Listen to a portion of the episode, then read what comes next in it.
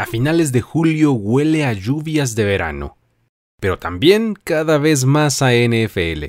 La maquinaria ya se echó a andar. Algunos equipos ya se presentaron para comenzar sus training camps rumbo a la temporada 2023 y otros lo harán en los siguientes días. Eso solo significa que ya hay temas importantes de los cuales tenemos que hablar. Hay jugadores inconformes con sus contratos. Se concretó la venta de los Commanders.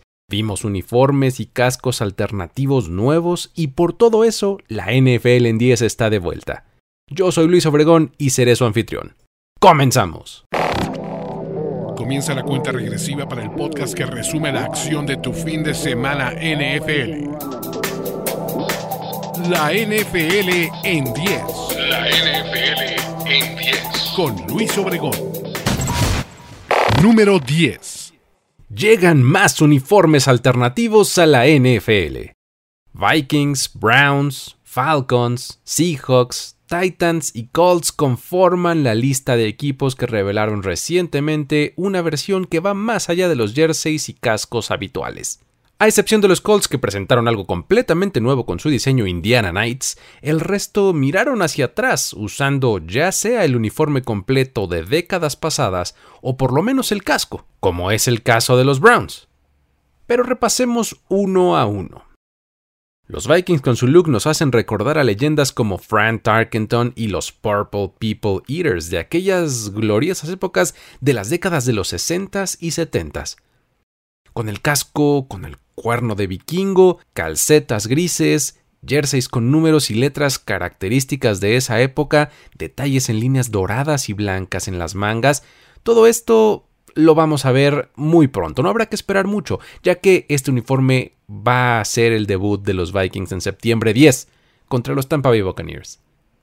Los Browns, por su parte, se vieron algo más contenidos, tal vez por tanto cambio de imagen que han tenido últimamente en los uniformes. Para esta temporada añaden a su uniforme blanco un casco alternativo de ese mismo color, con un par de líneas, una naranja y una café en el centro del casco. Este es un diseño que utilizaron por última vez en 1951. Veremos esta versión en el Monday Night Football de la semana 2 contra los Steelers y además también en la semana 6 contra los 49ers. Finalmente también los vamos a ver contra los Jets en la semana 17. Algo similar hicieron los Falcons, quienes también traen de regreso su casco rojo, este que tenía barra gris, que recuerda la segunda mitad de la década de los 60 y que veremos esta temporada en las semanas 2, 6 y 12 contra Packers, Commanders y Saints respectivamente. Uno de los que ha resultado bastante aclamado es el de los Seahawks, el cual nos recuerda por supuesto los años 70, 80 y 90, épocas en las que figuras como Jim Zorn, Steve Largent, Cortez Kennedy y Walter Jones eran los referentes. El conjunto se compone de un jersey color azul rey, casco plateado con el logo propio de esa época y pantalones plateados con detalles de color verde manzana. Saltarán así al campo en la semana 8 contra los Browns. Uno muy esperado que no defraudó fue el de los Titans, quienes van a volver a sus raíces y se vestirán con el uniforme clásico de los Houston Oilers. El clásico azul cielo con número blanco y vivos rojos estará de vuelta con la torre petrolera adornando el casco. Hacer la comparación entre el estilo de Earl Campbell y Derrick Henry nunca será más fácil. Finalmente los Colts, con este diseño que ya mencionábamos de Indiana Knights, se van a ir al otro lado del espectro, apuntando hacia la modernidad. Esta versión trae como novedad un casco negro sobre uniformes azules con un jersey que es levemente jaspeado, que realmente nos da aires nocturnos. Hay que decir que las reacciones ante este diseño han sido polarizantes. Lo vamos a ver en el campo en la semana 7 en el duelo contra los Browns. A nivel merchandising, esto sin duda emociona a los fans de cada uno de los equipos que presentan algo nuevo, ya que potencialmente representa una pieza más a añadir a la colección. Ahora, más allá de aficiones particulares, esto nos dio la oportunidad de echarle ojo a colores, diseños y looks alternativos que refrescarán nuestras pupilas esta temporada y así decidir nuestros favoritos. Veremos cuáles entre todos estos uniformes terminan siendo los nuevos clásicos y cuáles de plano se pierden en el olvido. Número 9. 8-5 y Boomer al anillo de honor de los Bengals. A cada capillita le llega su fiestecita. Y la afición de los Cincinnati Bengals estará de plácenes al medio tiempo de la semana 6, el 25 de septiembre contra los Rams, ya que celebrarán la entrada al anillo del honor del Paul Brown Stadium de dos de sus más queridas estrellas, Boomer Esiason y Chad 85, dos íconos dentro y fuera del campo de esta franquicia. Hay que recordar que este equipo tuvo largos periodos de malos resultados hasta la llegada de Boomer, quien jugó por 10 años con los Bengals y fue una piedra angular para llevarlos al Super Bowl 23 tras ganar el campeonato de la AFC en 1988, año en que además fue MVP de la liga. A su retiro, Esiason terminó tercero en la historia de la franquicia en yardas por pase con 27.149 y touchdowns por pase con 187. Tras ese periodo de éxito a finales de los 80 vinieron tres décadas más, con poco que presumir. Pero si algo se puede rescatar de aquellas épocas son los equipos de mediados de los 2000 que presentaban a un receptor eléctrico que tenía el número 85 en el jersey y con el apellido Johnson en el dorsal.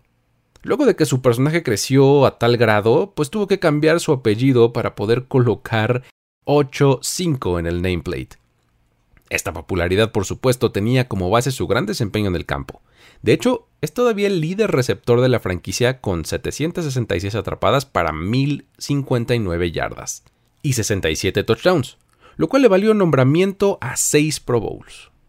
Y bueno, no podemos dejar de mencionar sus ocurrencias para celebrar esas anotaciones, las cuales dejaron huella durante la década que jugó en el equipo de Ohio.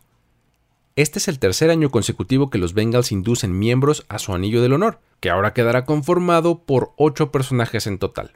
La primera generación inducida en 2021 estuvo conformada por Ken Riley, Anthony Muñoz, Paul Brown y Ken Anderson. La segunda vino en 2022, con Isaac Curtis y Willie Anderson. Ahora, Boomer y 8-5 se unen al club en 2023. Número 8. Los Jets envían a Denzel Mims a los Lions. En un movimiento que puede leerse como un daño colateral por la renovación ofensiva que traen los Jets para este año, el receptor fue objeto de un intercambio por una sexta ronda condicional en el draft de 2025. Esta compensación se hará efectiva siempre y cuando el wide receiver se mantenga en el roster del equipo de la NFC North tras el corte de 53 jugadores de este mismo año. El equipo del Gang Green tiene un renovado cuerpo de receptores que ahora, además de su naciente estrella Garrett Wilson, incluye a nombres como McCall Hartman y Allen Lazard, un viejo favorito de su nuevo y flamante quarterback Aaron Rodgers. Por lo que Mims tenía más valor en un intercambio que sentado en la banca. Para los Lions el movimiento luce como un refuerzo de profundidad. De momento cuentan con armas ofensivas aéreas como Amon Racing Brown, Marvin Jones Jr., Josh Reynolds, Jameson Williams y Khalif Raymond. Para ellos, esto luce como un movimiento de bajo riesgo, ya que entregan una ronda tardía del draft de dentro de dos años y reciben a un jugador que fue selección de segunda ronda en el draft de 2020, además de una selección condicional de séptima ronda de 2025. Mims, egresado de la Universidad de Baylor, cierra así un ciclo de tres temporadas con los Jets. Jugó 30 partidos. Tuvo 42 recepciones para 676 yardas y 0 touchdowns. Tuvo un promedio de 16.1 yardas por recepción. Creo que podemos decir cómodamente que no cumplió con las expectativas. Número 7. Aaron Rodgers va por más de una temporada con los Jets. En declaraciones en vivo para ESPN Radio, el cuatro veces MVP de la NFL aseguró que su plan es jugar múltiples temporadas con los New York Jets. Claro, como siempre hay un pero en sus declaraciones. En este caso, siempre y cuando no se le atraviese una lesión o un triunfo de Super Bowl que puedan ponerle fin a su carrera. Cada vez es más claro que es prácticamente imposible tener una respuesta clara, concreta y directa con Rodgers. Después de la telenovela que nos hizo vivir por años con los Packers, ahora quiere pasar a un nuevo capítulo. Al inicio de todo parecía que buscaba algo de estabilidad en la posición para su nuevo equipo, pero luego ya no. Es que su declaración fue algo así.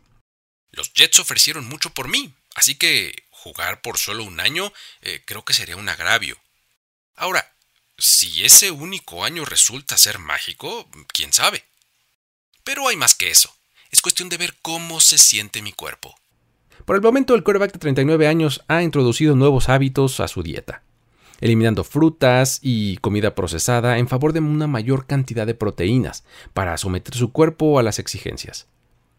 Al respecto comentó algo así como, Los últimos dos meses mi cuerpo se ha sentido muy bien. Pero pregúntame en tres o cuatro meses. Veremos cómo resulta. Pero ahora siento y pienso que puedo jugar otros años más. Así que fans de los Jets, si quieren a Rodgers en su equipo más allá de 2023, deseen buenos resultados. Eh, pero no tan buenos. Ah, y además envuélvanlo en bubble wrap. No vaya a ser la de malas. Número 6. Los Steelers extienden a Alex Highsmith. Fueron cuatro años y 68 millones de dólares lo que el equipo de Pittsburgh le dio a su pass rusher. Esto tras una campaña que lo vio emerger como uno de los mejores presionando al coreback, logrando 14.5 sacks y liderando la liga con 5 fumbles forzados. Esto los mantuvo a flote aún con la ausencia por lesión de TJ Watt. El jugador de 25 años estaba entrando al último año de su contrato de novato de 4 años desde que fue seleccionado en la tercera ronda del draft de 2020. De acuerdo con sus agentes y sin mayores detalles del equipo, Highsmith estaría llevándose alrededor de 27 millones de forma garantizada con su nuevo contrato.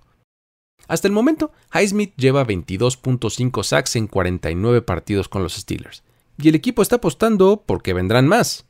Después de todo, este es justo el estilo de la franquicia. Draftear y desarrollar a su talento para luego recompensarlo. Hey, eh, ¿saben también quién recibió una extensión de contrato? Yo, aquí en la NFL en 10. Por eso me están escuchando una temporada más. Así que si quieren que esto continúe, mejore y siga creciendo, los invito a que se suscriban a este contenido en la plataforma de podcast de su preferencia. Recuerden que lo pueden encontrar tanto en el feed de la NFL en 10 como en el de Mundo NFL. Elijan el que más les guste. O es más, ¿quién soy yo para estarlos limitando? Suscríbanse a los dos. Y ya que estén por ahí, los invito a que sigan las redes sociales de Mundo NFL. Y a mí, a título personal, me encuentran como arroba el buen Luigi, así que pues ahí podemos seguir la conversación. Ahora sí, vamos a seguir con el conteo. Número 5. Saquon Barkley y Zach Martin amenazan con holdouts piezas importantísimas para los Giants y para los Cowboys están descontentos con sus contratos. Para Saquon el no haber conseguido un acuerdo multianual antes del término del plazo lo ha llevado a comentar que podría considerar la posibilidad de no jugar un número indefinido de partidos la próxima temporada. Mientras que Martin considera, y con justa razón, que la extensión que firmó con el equipo en 2018 lo tiene ahora exageradamente mal pagado por lo que podría no presentarse al training camp. Esto debe poner nerviosos a los que tienen grandes esperanzas en estos equipos esta temporada. Se espera que Giants y Cowboys peleen palmo a palmo por la NFC East. Barkley es claramente una de las víctimas de cómo la liga valora a los contratos de los corredores, lo cual ha quedado de manifiesto con él y con Josh Jacobs. Ninguno de los dos consiguió contrato multianual, y eso obviamente no tiene nada contento a Barkley. Y ante la idea de perderse partidos de temporada, dijo Cualquiera que me conoce sabe que esto no es algo que yo quisiera hacer, pero es algo que ha cruzado mi mente. Nunca pensé que pasaría, pero tal vez tenga que llevarlo a ese nivel y estoy preparado para hacerlo. Es importante recordar que al no haber firmado la etiqueta de jugador franquicia, en estricto sentido no está bajo contrato por lo cual no recibiría ninguna multa en caso de ausentarse al training camp. Las partes aún podrían negociar un contrato por un año que pague más que la etiqueta, o que cambie las condiciones y las mejore. Por ejemplo, que agregue una cláusula que implique que no pueda volver a recibir la designación de jugador franquicia. Pero un acuerdo multianual ya está fuera de posibilidades. Barkley viene de una temporada récord para él con 1.312 yardas por acarreo, 58 atrapadas para 338 yardas, 10 touchdowns y su segundo llamado al Pro Bowl desde 2018. Durante todo el año fue pieza fundamental para la ofensiva y además fue crucial en la victoria del Big Blue en la ronda de Wildcard ante los Vikings. Ahora, los Cowboys no tienen tiempo de celebrar el contratiempo de sus rivales, puesto que tienen un problema similar, y no, no se trata de lo que concierne a Tony Pollard, quien también recibió la etiqueta de jugador franquicia y tampoco llegó a un acuerdo de largo plazo. Todo indica que él sí va a jugar este año bajo esa condición. El problema en realidad está con quien es considerado por muchos el mejor guard de la liga, ese que se llama Zach Martin.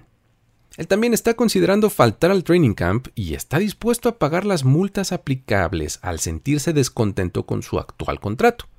El acuerdo en vigor fue firmado en 2018 y le restan todavía dos años. Este indica que en 2023 debería de recibir 13.5 millones de dólares y un salario base no garantizado de 13 millones de dólares en 2024. Seamos honestos, cuando uno se da cuenta de que jugadores como Elton Jenkins, Wyatt Teller y Chris Lindstrom tienen un mejor promedio de ganancias anuales que Martin, no queda más que darle la razón. Recientemente, como parte de su estrategia de presión, cambió su foto de perfil en Twitter por la de su perfecto rating de 99 en el videojuego Madden 24, para subrayar así que se le considera el mejor jugador de posición y debe de ser compensado como tal.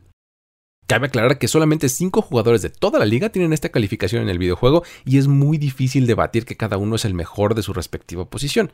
Solo escuchen los nombres.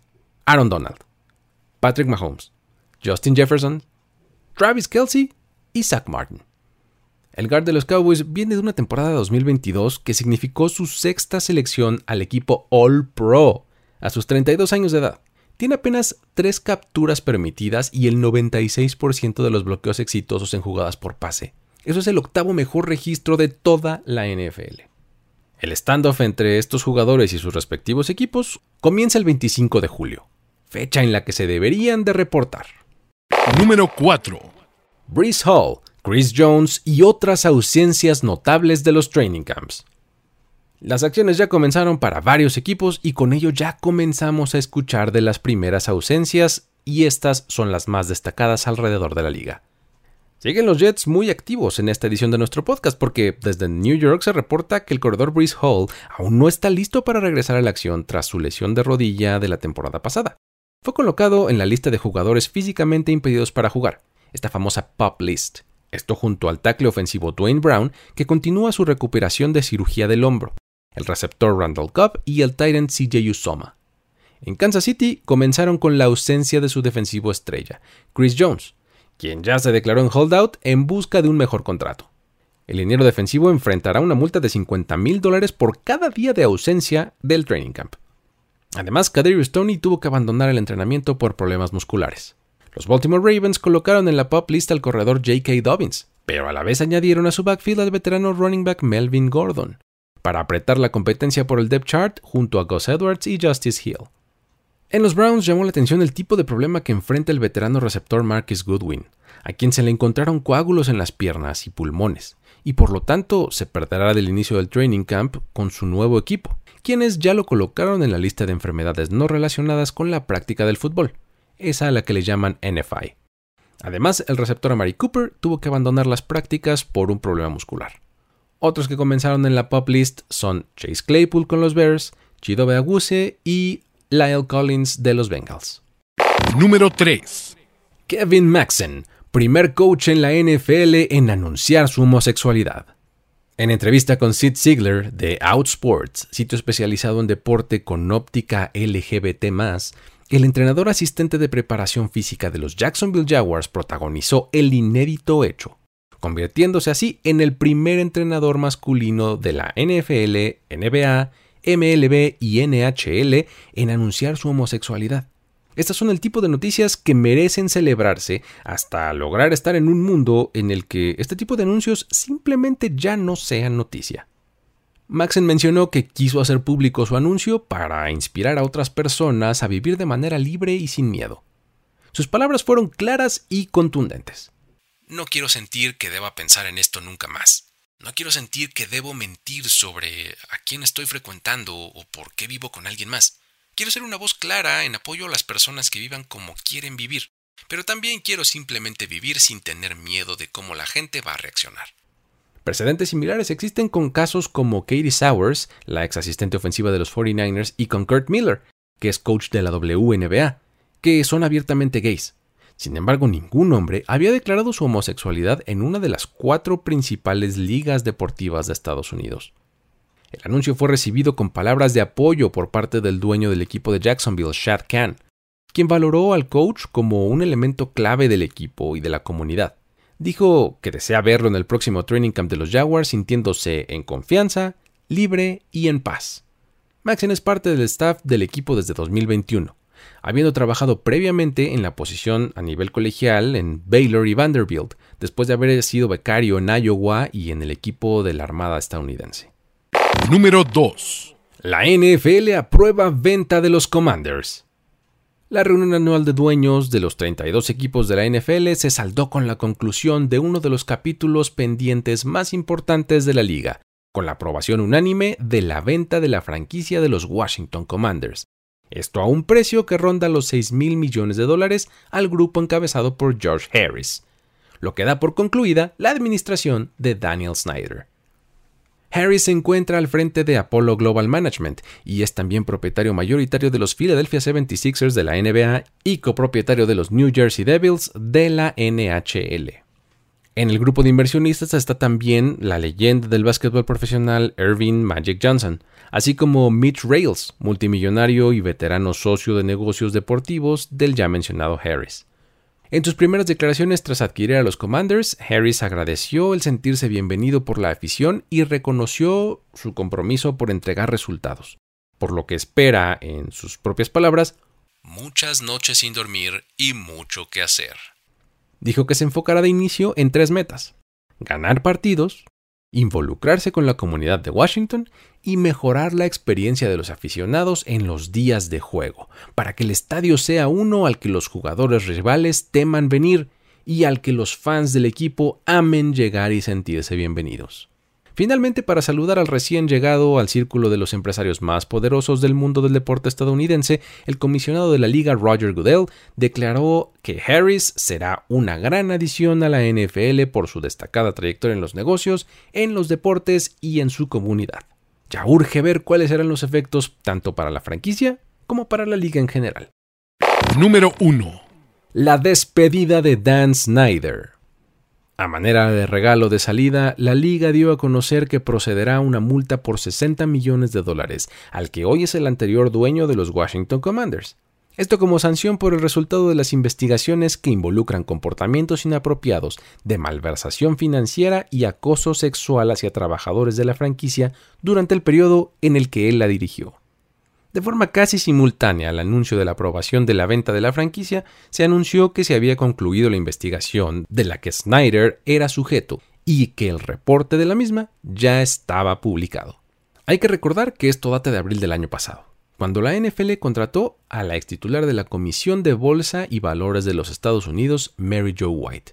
Esto para investigar acusaciones de conducta sexual inapropiada de Snyder y su grupo de colaboradores cercanos hacia su entonces empleada Tiffany Johnston, así como irregularidades en el reporte de ganancias del equipo por aproximadamente 11 millones de dólares. Así, después de 24 años al frente del equipo de Washington, Daniel Snyder se despide de la NFL en una historia que comenzó en 1999 con él y su esposa Tania adquiriendo la franquicia por algo así como 750 millones de dólares, que continuó con años de malos resultados deportivos, eh, con sus honrosas excepciones, con un carrusel interminable de head coaches y quarterbacks, con malos manejos financieros, con una cultura laboral tóxica y ahora termina con ellos vendiendo esa misma propiedad por un 700% del valor en el que la adquirieron y con una multa que equivale al 1% del dinero que recibirán por la venta. Solo queda esperar que vengan mejores tiempos para la organización y para la liga. La NFL en 10. Hasta aquí llegamos con el conteo de hoy. Recuerden seguirnos en redes sociales en arroba mundo NFL, visitar el sitio web nfl.com diagonal mundo y suscribirse tanto al podcast como al canal de YouTube de Mundo NFL. Este episodio fue posible gracias al apoyo de Carlos Mercado. Mi nombre es Luis Obregón y a título personal me encuentras en redes sociales como arroba el buen Luigi. Me despido de esta edición de la NFL en 10. Hasta la próxima. Ya eres parte de la conversación NFL de esta semana. La NFL en 10. La NFL en 10. Conductor y productor ejecutivo Luis Obregón. Voz en off y diseño de audio Antonio Sempere. Una producción de primero y 10 para NFL. La NFL en 10.